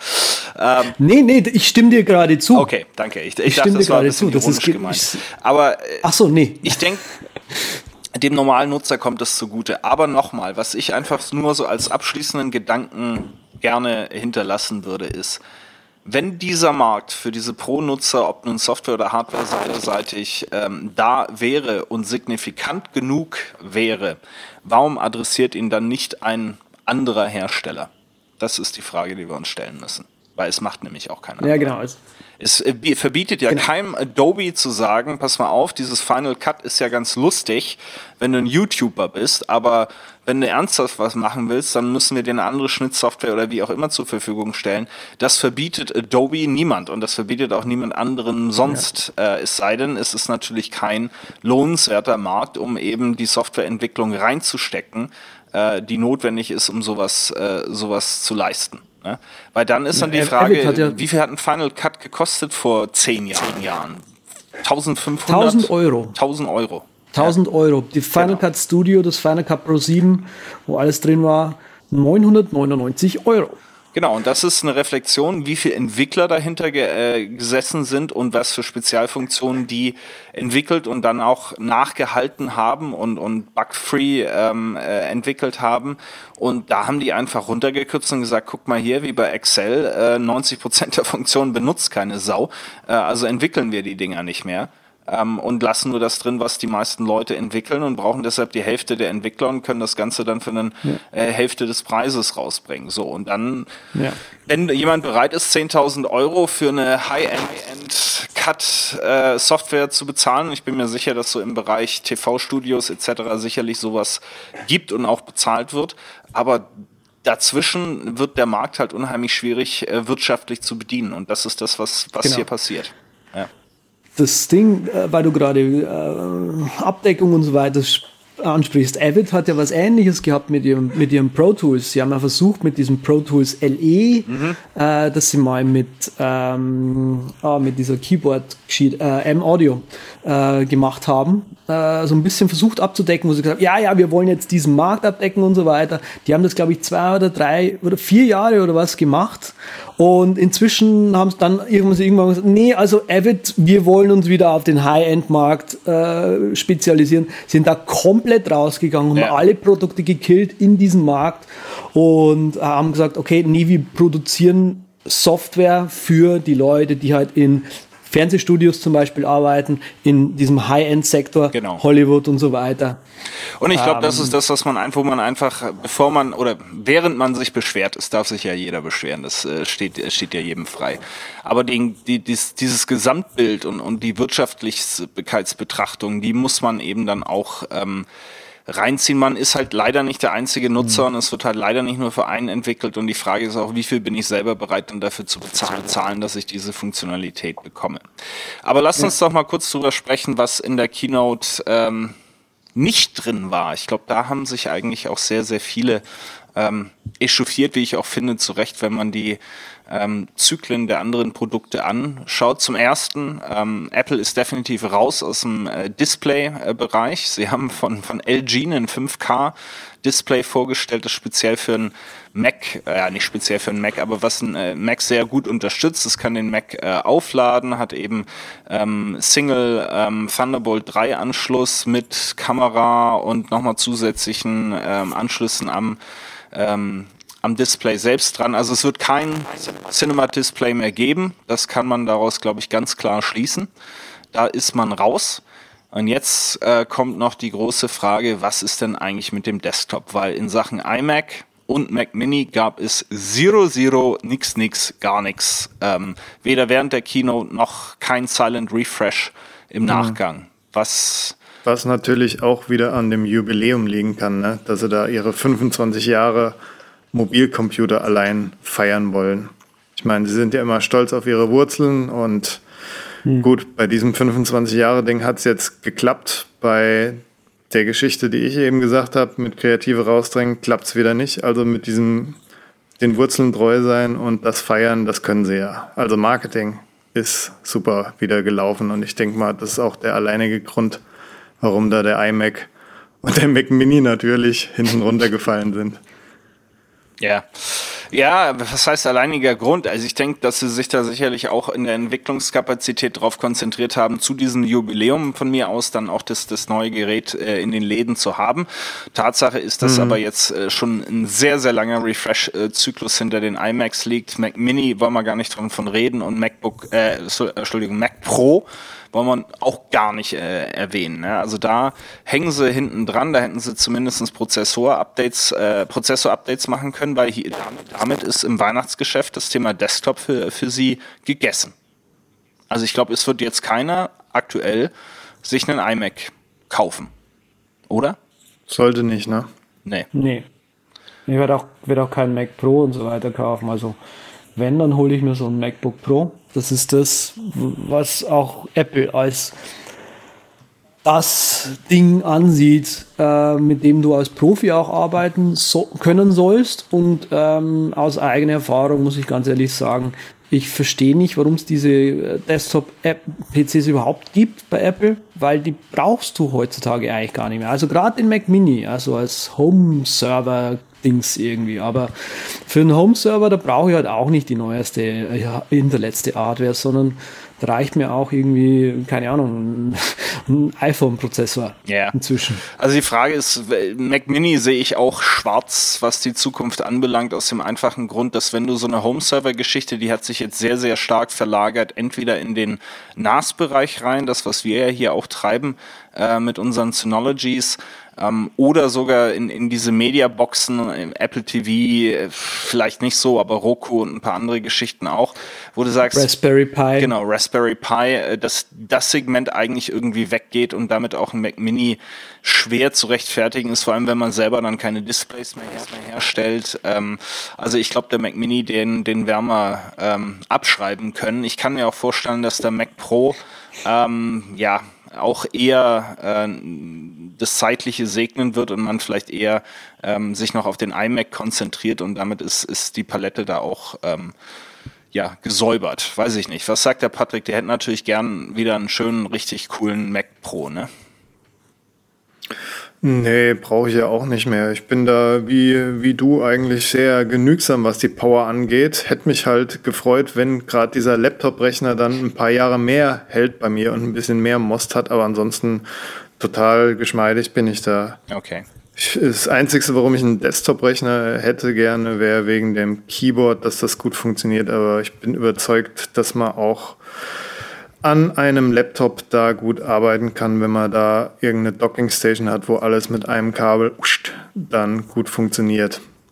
Absolut. Wenn es denn geht. Ich habe ja mal angesprochen, dass das mit externen Keyboards gar nicht so leicht ist. Nee. Da ist noch das Einzige, wo ich ein bisschen bange. Ansonsten finde ich diese Sache, wie Andreas das gesagt hat, warum hm. machen sie nicht nur Laptops, das langt doch vollkommen, sehe ich genauso eigentlich.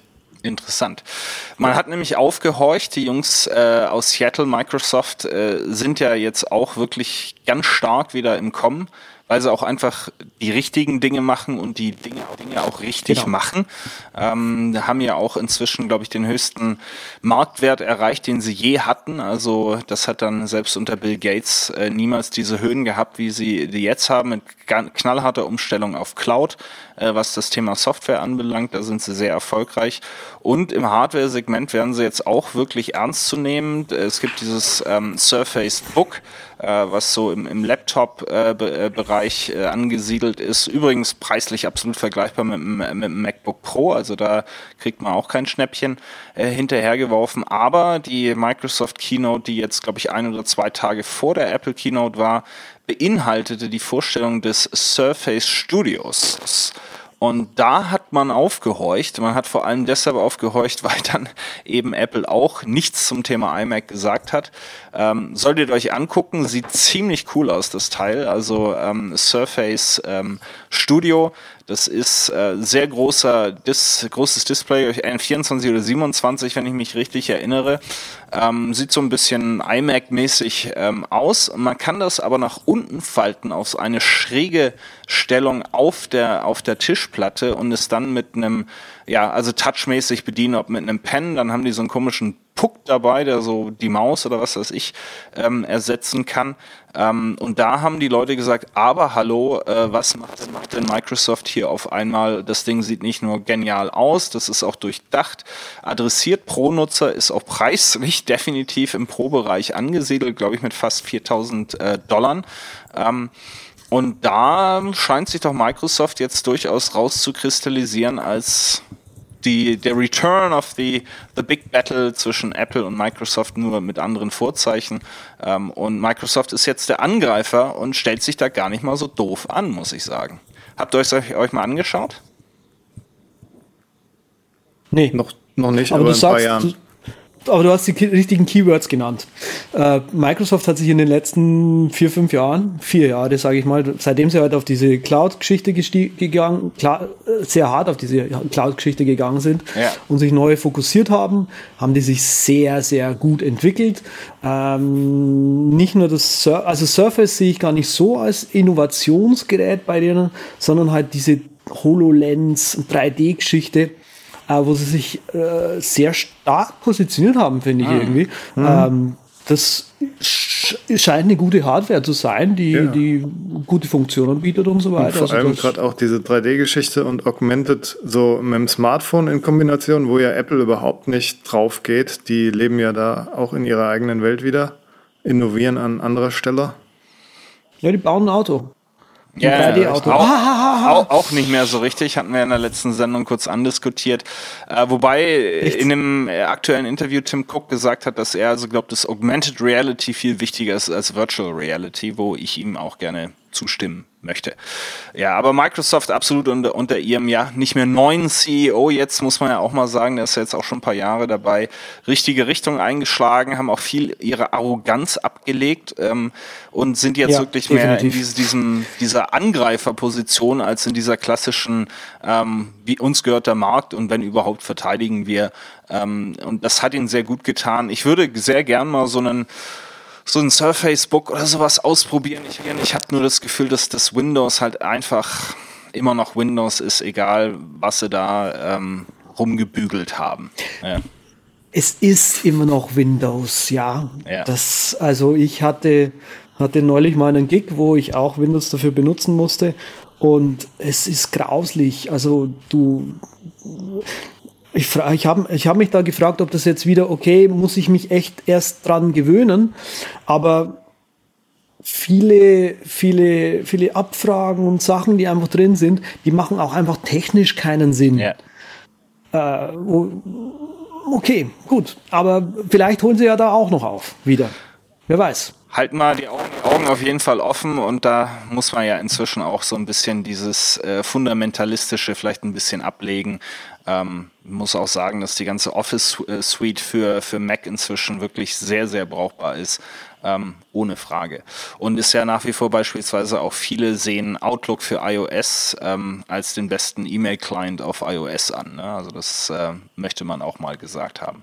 Ja, damit äh, machen wir einen Haken an die, an die Hello Again äh, Keynote. Ähm, ich denke, es steht außer Frage, dass wenn irgendeiner von uns hier ein neues Gerät kaufen müsste, dass es sich sicherlich um einen MacBook äh, Pro in, in jeweils notwendiger Ausstattung mit einer Touchbar handeln wird. Also sicherlich nichts Falsches, was da, was da vorgestellt worden ist. bisschen mehr kann es immer sein. Ähm, aber ja, äh, ob man dafür gut für die Touchbar, gut kann man vielleicht schon eine Keynote machen. Aber ja, ich bin da auch ein bisschen beim Patrick, so die die alten Wow-Effekte der Keynotes, die sind schon äh, einige Jahre her und äh, ja, wenn du heute eine Microsoft oder eine Google Keynote anguckst, ähm, die sind sicher vielleicht ein bisschen besser geworden, aber ich glaube, Apple ist doch im Wesentlichen auch viel durchschnittlicher geworden mit ihrer Keynotes, äh, so dass das alles inzwischen so eine einige Mengenlage ist, oder? Hm. Ich bin halt immer noch Apple-Fan wegen den Entwicklern. Deshalb und zufälligerweise ist Apple halt die Plattform, stellt die mir bereit, wo es gute Software gibt. Deshalb ist es auch schwer, der den Rücken zuzukehren, egal wie unsympathisch mir manchmal das Marketinggerede ist. Amen. Ja, mhm. Jungs, dann bleibt uns nichts äh, anderes übrig, als noch ein paar hübsche Sachen auszusuchen äh, für unsere lieben Hörer. Was? Äh, nee, Moment mal, der, der, der Andreas hat noch einen auf, auf der Kiste hier. Genau, was nämlich auch nicht in der Keynote drin war, das ist ein ziemlich fettes Update für die Pro-Apps. Oh, ja. Yeah. Äh, nämlich Final Cut Pro 10, 10.3 ist draußen. Ähm, ist diese Woche rausgekommen. Ähm, ich bin gar begeistert. Sie haben äh, für dieses Update, ich glaube, das war das längste, was sie zwischen den Updates jemals gebraucht haben. Viele Leute sagen, okay, das wäre auch 10. äh, oder 10.11 gewesen, äh, 11.0 gewesen, also gleich ein ganz neues App. Ähm, haben äh, in den ganzen Pro-Apps, also äh, Final Cut und Motion, ein neues UI hinterhergeschoben, was sich sehr, sehr modern anfühlt. Es ist sehr flat geworden alles. Sie haben ähm, viele unnütze Animationen rausgenommen, wodurch sich die App viel schneller anfühlt und auch schneller reagiert. Also du kannst schneller damit arbeiten. Äh, das begrüße ich natürlich sehr gerne. Key Features in Final Cut Pro 10, die neu hinzugekommen sind. Du kannst jetzt Workspaces anlegen äh, und sie haben eine erweiterte Dual-Screen-Unterstützung äh, hinterhergeschoben, wo du eben dir deinen Workspace konfigurieren kannst, frei wie du es halt möchtest sozusagen und den dann halt relativ einfach eben aufrufen äh, kannst. Wieder super natürlich fürs Editing.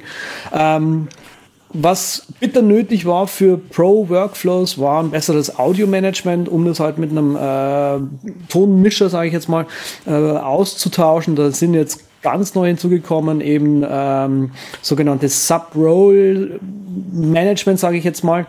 Mm, mit denen du hantieren kannst und du kannst jetzt quasi deine, man kann jetzt seine, seine, äh, seine, vorher war ja immer das, das Schwierige, dass ähm, die Clips und alle Files so ein bisschen ineinander zu, zu äh, verschoben schienen. Und jetzt kann man quasi sagen, nee, ich arbeite an dieser Lane und drösel mir die bitte wirklich als einzelne äh, Zeile sozusagen auf und man hat da so ein viel schöneres Arbeiten damit.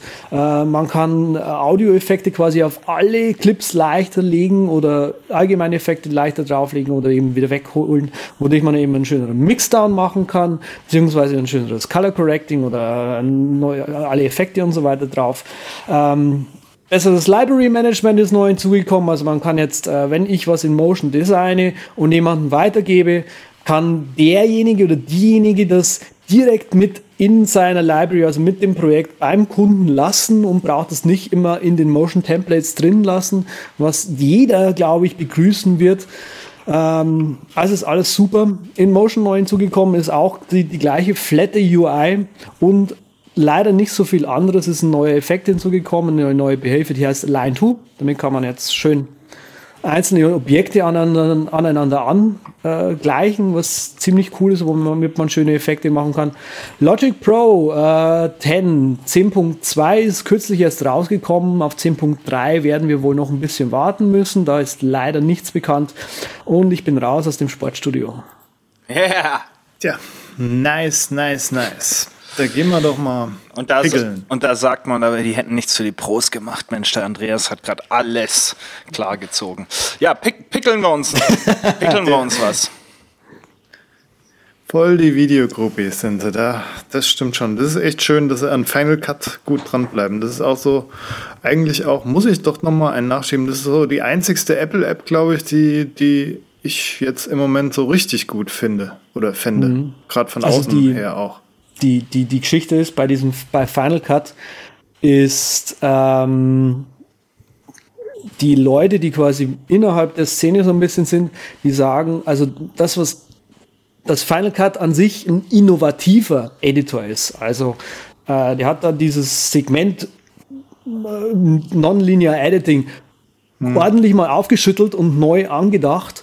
Und damit fahren sie eigentlich sehr, sehr gut und hat so ein paar Workflows neu gemacht, die sich als so nützlich erwiesen haben, dass, dass viele Leute jetzt sagen so, ja, Premiere oder was anderes, komme komm ich halt mit einem ordentlichen, modernen Editor inzwischen. Also, hm. Das ist da bleibt schön. auch noch abzuwarten, was da noch kommt. Ist ja ein großes Lob, dass wenn man schon sagt, dass die Software da innovativ ist und gerade wenn es so um die äh, um die großen Größen in einem Segment gibt. So bei Ableton war es vor ein paar Jahren so, dass die mal ein bisschen dort Ja, äh, richtig gut innovativ waren, hat jetzt auch schon wieder stark abgenommen, aber immer noch mehr als Logic. So ja, bei Apple Software wäre so meine Reihenfolge Lieblings-App Final Cut finde ich richtig gut, stehe ich voll dahinter, dann Logic und dann kommt eine ganze Weile nichts mehr. Oder Ja, da kommt dann nichts mehr. Und in Logics, also Logics sind sie aber auch sehr gut dran. Also da haben sie Ah, ja, eben vor vier, fünf Jahren mal ordentlich äh, nachgelegt mit, mit dem, mit dem, äh, was war das? Ich glaube, das Sechser oder das Siebener, wo sie ordentlich was gemacht haben. Äh, Gerade mit dem UI-Umstieg hat sich da unglaublich viel getan. Und jetzt bei dem 10.2er Update da haben sie nicht viel nachgeschoben, aber was dich als äh, Ableton und mich als Ableton Live-Nutzer sehr freuen wird, sie haben ähm, Region-Based Automation eingeführt. Also sprich, du kannst auf deinen Clip eine Automation legen, wie das in Live seit zehn Jahren oder was geht. Und wo du eben schöne Schweinereien damit machen kannst. So, sieht wohl so aus, als müsste ich nochmal die durchaus wenigen 290 Euro oder was Ableton, 100, äh, Quatsch, was also ich bin kostet. auch schon seit jetzt ungefähr zwei Wochen sitze ich vor, vor diesem App Store und denke mir so, oh, ich will das haben, ich will das haben, ich will das haben. Apro- will das auch der Chef meiner Firma haben. Apropos haben wollen. Ich habe ja, Ja, sprich, okay, sprich. okay. Ja, Sven, Da Entschuldigung. gibt's ganz einfache Sachen. Weihnachten steht ja vor der Tür. Der Sven hat ja nicht Unrecht haben wollen, haben wollen. Und ihr seid natürlich so begeistert von den vielen amerikanischen Produkten oder japanischen Produkten oder koreanischen, exotischen Keyboards und ihr wollt die alle bestellen. Und dann habt ihr immer Stress mit dem Zoll und so weiter und so fort. Und deshalb empfehle ich euch Borderlinks pickig. Das ist einer von diesen, äh, ich weiß gar nicht den Fachausdruck dafür. Auf jeden Fall habt ihr da eine amerikanische Adresse oder eine, ich glaube, chinesische gibt's mittlerweile auch, eine deutsche. Und dort könnt ihr euch Sachen hinliefern lassen. Dann bestellt ihr also lauter kleinen Kram und lasst den nach Borderlinks liefern. Dort kann er dann 30 Tage kostenlos liegen und ihr hortet schön viel an, damit sich die Bestellung auch lohnt. Und dann habt ihr, da das so viele kleine Sachen sind, einen billigeren Preis, als wenn er euch die alle einzeln schicken lässt. Äh, ja, die erklären das auf ihrer Seite auch ganz toll und sagen, ja, ist egal, wie groß das Ding jetzt ist. Es kommt darauf an, dass wir einmal diesen Zettel ausfüllen müssen und das ist dann das Teure eigentlich am Verschicken und ja. Und man muss So auch nicht, man man muss auch nicht zehnmal zum Geld. Zollamt, äh, weil dann die zehn Pakete Das ist vor allem ankommen. das Wichtige, weil die Zollämter unterscheiden sich ja und ich habe den Verdacht, dass das Berliner Zollamt sehr erpicht drauf ist, sehr gute Arbeit zu leisten. Gute deutsche Arbeit. Und ja, deshalb ist Borderlinks mittlerweile mein Freund. Und es geht auch richtig ratzfatz, wenn ihr das Ding einmal dort losgeschickt habt, ist das innerhalb von zwei, drei Tagen hier meistens. Cool. Was kostet das? Ja, meistens so 60, 40 Dollar. So um den Dreh. 40, 60. Und ist halt gut, wenn du da ein paar Sachen zusammen hast. Sehr gut. Das finden wir gut. Was äh, ich aus gegebenem Anlass gerade viel genutzt habe, ist eine App, die sich Home Design 3D nennt fürs iPad. Ach nee. Ja, ja. Kein Omnigraphic. Nein. JD Artist Fechner, tell me how your living room, Lucas. Ah, exactly, exactly. Also mit äh, OmniGraffle kann man natürlich viel machen, wenn man jetzt wirklich nur Grundrissplanung macht. Ist aber auch ein bisschen mehr so für den Pro, muss man natürlich die äh, Skalierung und so weiter alles sauber einstellen. Bleibt aber dann immer im 2D-Modus. Ähm, und für Leute, die jetzt ein weniger gutes Raumverständnis haben, also rein fantasietechnisch, äh, was, was ganz lustig ist, bei mir kein Problem. Meine Frau ähm, kann da von dem Plan nicht wirklich was ableiten. Der muss sich das in 3D zeigen. Und das ist Home. Ist doch geil, kannst du, die, kannst du das Haus schon mal, schon mal bauen und Genau. dann musst du es halt nochmal bauen. So wurscht. Und mit dem Home Design 3D kann man eben super das Ganze in 3D äh, darstellen. Ähm, als, ich, als ich das angefangen habe zu nutzen, wo die ganze Planung hier mit unserem Haus losgegangen ist, war das noch ja, ähm, seit mehreren Jahren nicht abgedatet. Das, äh, ähm, die ganze UI war noch so ein bisschen auf iOS 6 Level oder sowas in der Richtung, war trotzdem nutzbar. Ähm, jetzt ist aber in der Zwischenzeit, während ich da gearbeitet habe, ein Update rausgekommen, was äh, eine, eine moderne UI zur Verfügung stellt und was eben jetzt auch das Editieren ähm, des Grundrisses im 3D-Modus ähm, ermöglicht. Bisher konnte man den 3D-Modus nur rendern lassen und sich das dann hübsch angucken, reinzoomen und rumdrehen. Jetzt kann man aber auch wirklich äh, Möbelstücke oder Mauern oder was auch immer wirklich im 3D-Modus selber äh, verändern. Ähm, das ist also mhm. echt ganz cool geworden, das Update. Für 6,99 ist das eine echt günstige Variante, um mal ein bisschen was durchzuplanen.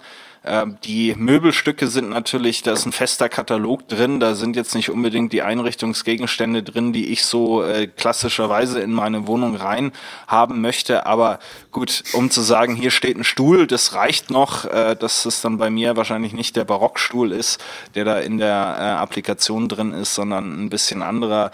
Das muss man sich dann halt schon noch vorstellen können.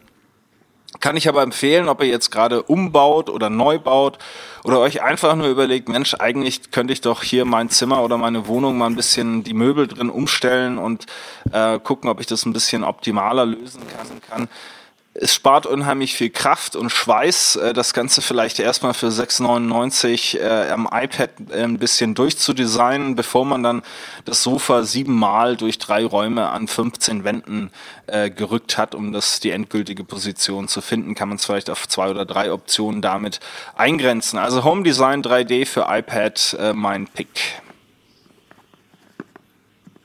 Cool. Ähm, ich habe auch ein Produkt dabei und zwar habe ich mal wieder was für die Haare. Endlich, ich äh, freue mich schon die ganze Zeit auf einen klassischen Zeitler-Pick. Hau raus! und zwar ähm, habe ich auch eine längere Odyssee hinter mir. Ich habe total viele Gels und so weiter für, für die Haare durchprobiert. Die, und irgendwie hat mir keins davon getaugt.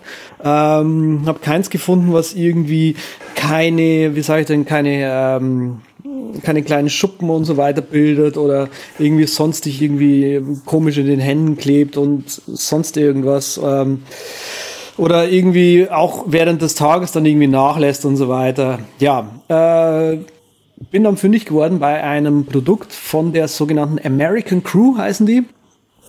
Ich kann das Produkt hier auch mal in die, in die Kamera halten, damit meine Piloten das sehen. Da ist hier so ein Elvis drauf. Äh. Ähm, das ist halt das, das Design, was sie mal hatten oder haben. Äh, gut, ist halt so. Das äh, ist ein, ein, ein, ein Molding Clay jetzt, was ich mir geholt habe.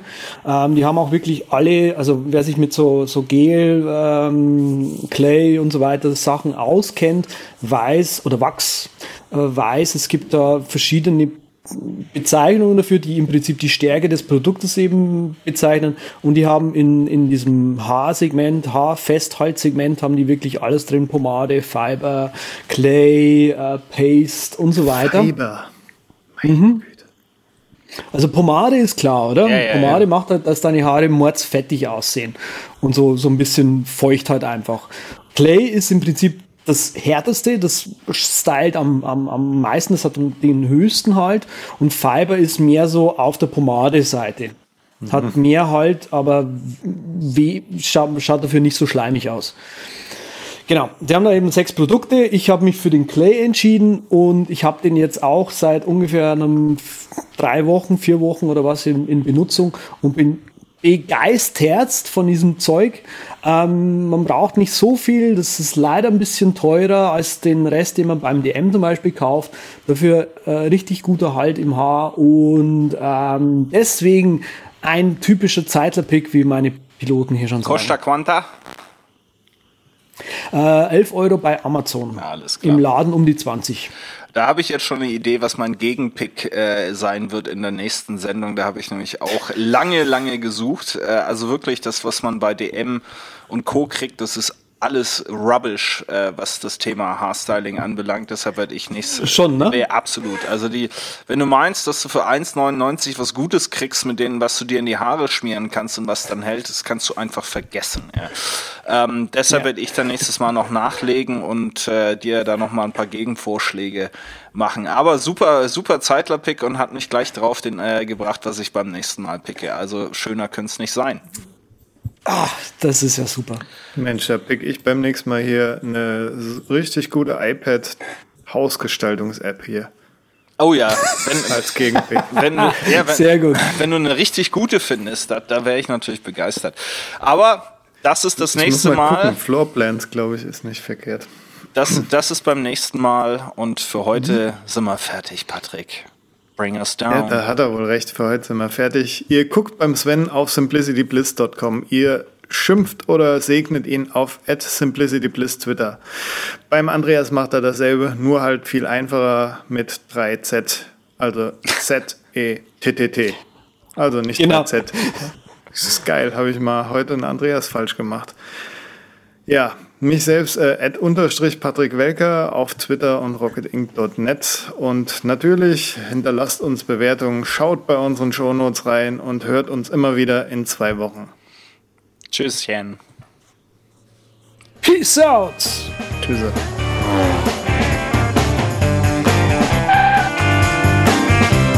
Vielen Dank, dass Sie sich für den Übercast entschieden haben. Wir freuen uns, Sie bald wieder an Bord begrüßen zu dürfen.